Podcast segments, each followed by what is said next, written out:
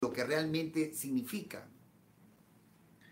Creía que porque ya el banco le dice tienes 48 horas para pagar, si no te vamos a te vamos a rematar tu casa, te vamos a ejecutar. Pues ella creía de verdad que en 48 horas ya la estaban desalojando. Y yo le digo, no es así. No es así. El banco mínimo va a actuar en 3, 4 meses, mínimo, porque tú recién te has atrasado. Así que a veces miramos con pánico y con miedo, y yo entiendo esa situación cuando estamos en, en conflictos y en problemas, lo sé. Y este video, este video que voy a hacer va a ser un video de reflexión muy poderoso para tu vida y grábatelo en tu pensamiento y grábatelo en tu corazón lo que te voy a decir esta noche. Saludos a los de YouTube que se están conectando en este momento y saludos a los de Facebook. ¿Sabes? Antes de invertir, escucha lo que te voy a decir, antes de invertir, primero tienes que estar sanado financieramente, sanado financieramente, sanado en educación financiera, para que des el segundo paso. De lo contrario, puedes tener un chispazo de haber ganado dinero con una inversión. Pero si sigues con tus hábitos de gastador, si sigues con tus mismos hábitos de pensamiento de pobre, entonces sabes qué va a pasar con tu dinero que ganaste y que diste un chispazo. Te lo vas a volver a gastar. Y después vas a decir, no sé cómo, pero no me alcanza la plata. Palabra típica que tenemos anteriormente. ¿Sabes? Déjame ponerte un ejemplo. Todos sabemos, todos sabemos, en teoría lo hemos leído y lo escuchamos en cada video, que de una u otra manera decimos la siguiente frase. Si queremos invertir, tengo que ahorrar mínimamente el 10% de lo que me ingresa mensualmente. Mínimo, pues puedes ahorrar 20% para poder emprender, pero digamos lo mínimo, 10%. Pero la idea, escúchame, escúchame lo que te voy a decir. Mira, mira, la idea es que debas, en la situación que estés, si tu ingreso son 5 mil soles mensuales, mínimamente deberías de ahorrar mensual 500 soles, 500 soles, el 10% como mínimo, y debe ser intocable. Y después de ahí utilizar los 4.500 que tienes realmente para tus gastos, para, los, para lo que tengas que hacer. Pero no. Lo que hacemos primero con mentalidad, primero gastamos, primero pagamos y si nos sobran mil, de esos mil recién sacamos el 10% y son 100 soles. Cuando debería ser al revés. Primero en nuestra mente, en forma inconsciente, están los gastos. Y ahora, ¿y cómo se generan los gastos? ¿De la nada? No. Sino que cuando ganamos, cuando tenemos un ingreso mensual, optamos por endeudarnos. Y grandes deudas. A veces tus ingresos no te da la capacidad para tener el auto que recién has sacado hace un año. Y estás endeudándote pagando 500 dólares mensuales durante tres años. Y tú sabes perfectamente que esa no es tu capacidad hoy para que te endeudes con ese auto nuevo, para aparentar ante la gente, tengo una gran Cherokee, pero tus bolsillos, tus activos lo estás teniendo para pagar esa gran Cherokee o te está costando realmente tus tarjetas de crédito? ¿Te has comprado el departamento que realmente es equivalente a tu capacidad de ingreso para que te endeudes 15 años, 20 años? ¿O estás haciendo sacrificios económicos para vivir en ese departamento, en esa urbanización, cuando sabes perfectamente que esa no es tu capacidad el día de hoy? ¿Cuántas personas, cuántas familias, por Dios, no entienden en su cabeza que uno debe gastar en función a tus ingresos? Y basta ya las apariencias económicas. que a veces tenemos o nos contagiamos porque el amigo, porque tal persona hace tal cosa, yo también tengo que hacer, porque no me puedo, no puedo, mi estatus no me lo permite y tengo que darme tal cosa. Y cada, y cada mes que recibes ese dinero de tus ingresos solo sirve para pagar, para pagar. Y después dices, no sé, me han hecho brujería, algo me ha pasado.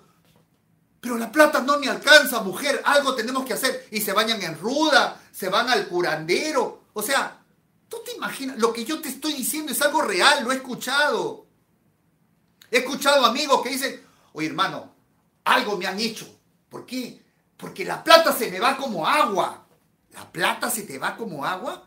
La plata se te va porque te has endeudado, porque te gastas en cosas que no representan inversión, sino gasto, gasto, gasto. Si tienes tu auto que tiene 7 años y todavía no te puedes comprar un auto nuevo, quédate con tu auto porque igual te vas a seguir moviendo, sino por simple apariencia, a veces compramos cosas que no necesitamos en el momento. Y después cuando llegamos a viejo, nos quejamos. Nos quejamos que tenemos esta miserable plata de la AFP, miserable plata de la ONP. Pero si tú fuiste, uno mismo es responsable de sus éxitos y de sus fracasos. ¿Por qué cuando tenías plata no dedicaste a invertir?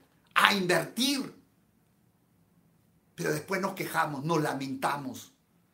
¿Así no hemos visto a nuestros viejos? ¿Así no hemos visto a nuestros abuelos? ¿Y queremos repetir la historia? Ya no, no nos basta haber visto al vecino, haber visto a, a, a nuestros padres, a nuestros tíos, a nuestra propia familia. ¿Cómo a la edad de 60, 75 años tienen que estar mendigando dinero a sus propios hijos? Eso queremos para nosotros mientras somos jóvenes. Tú que me escuchas, tú que me escuchas, tienes 20, 25 años, 30, 35. ¿Quieres llegar así? Entonces, si quieres llegar así, es tu decisión. Pero no le eches la culpa al destino. No le eches la culpa a Dios. No le eches la culpa que te han hecho brujería. Eres tú responsable de tus propios actos. Entonces, señores, jóvenes que me escuchan, como dice la Biblia, el que tiene oídos oiga y el que tiene entendimiento que lo entienda. Si nosotros no empezamos por entender que nuestros ingresos son sagrados y que tenemos que ahorrar un porcentaje de ahí y que nuestros gastos tienen que ser en función a lo que ganamos, entonces vamos a vivir una vida tranquila y sin estrés tranquila, moderada, sin problemas. Y cuando tengas dos mil, tres mil dólares de lo que has ahorrado, empieza a invertir.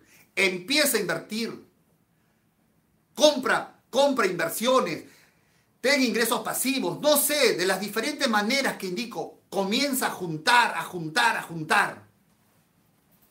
¿Sabes? Lo voy a decir en público, no tengo el permiso. Yo no sé si mi hijo me está viendo en este momento. Él tiene 19 años. Me dijo una cosa el día de, el día de ayer.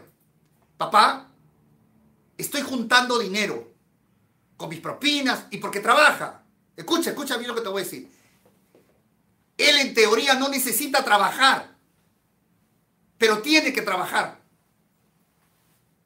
Y en sus vacaciones, en estas vacaciones de la universidad, porque estoy en la católica, he estado trabajando de mesero de mesero, ¿ah?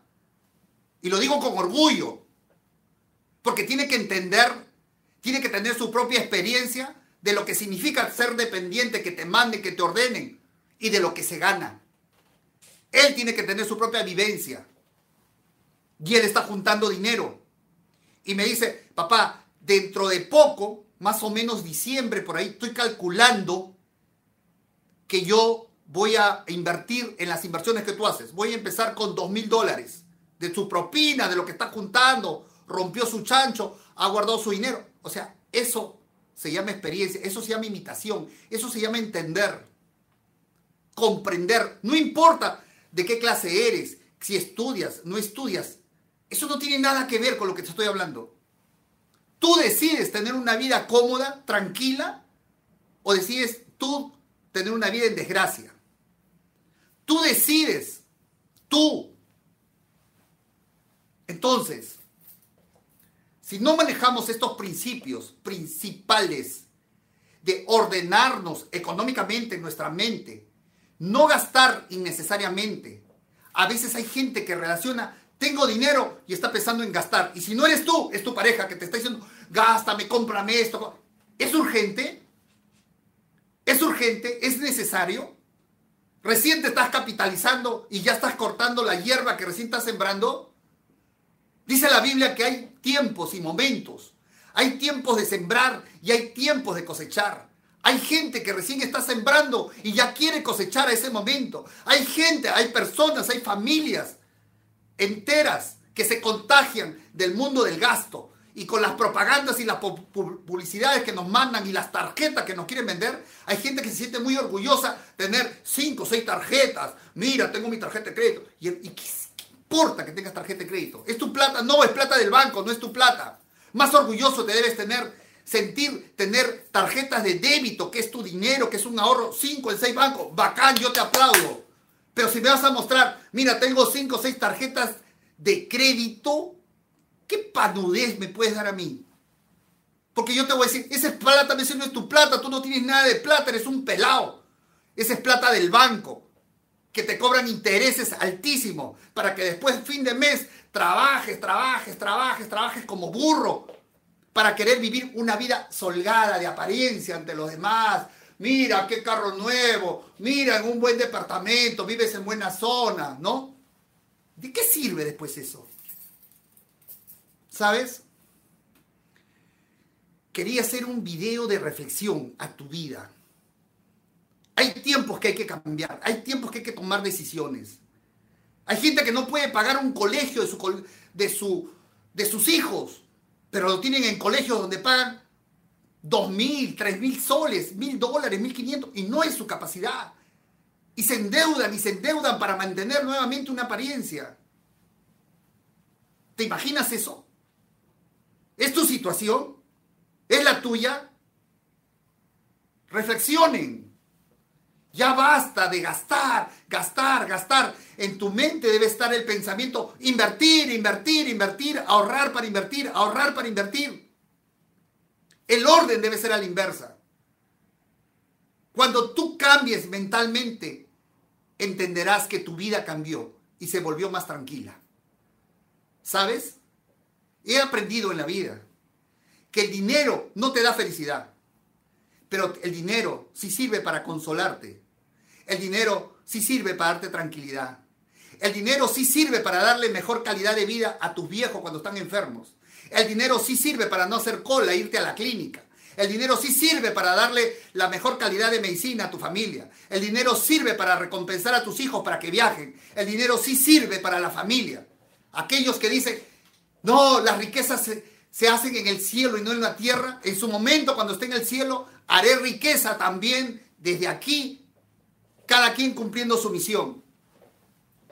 Entonces, toma la decisión antes de invertir, antes de invertir en bienes raíces. Primero, cambia mentalmente.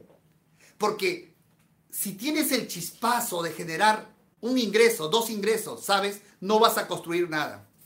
Solamente vas a ver la utilidad y la ganancia en tu cuenta, pero rápido se va a esfumar de tu cuenta porque no tendrás el principio de reinvertir, sino gastar, gastar y gastar. Mientras la palabra gastar siga en tu mente como principio en tu vida, consciente o inconsciente, tuya, de tu familia, de tu esposo, sabes, no llegarás a ningún lugar. Solo será un día un momento donde la plata pasará por tu cuenta y se irá tal como vino.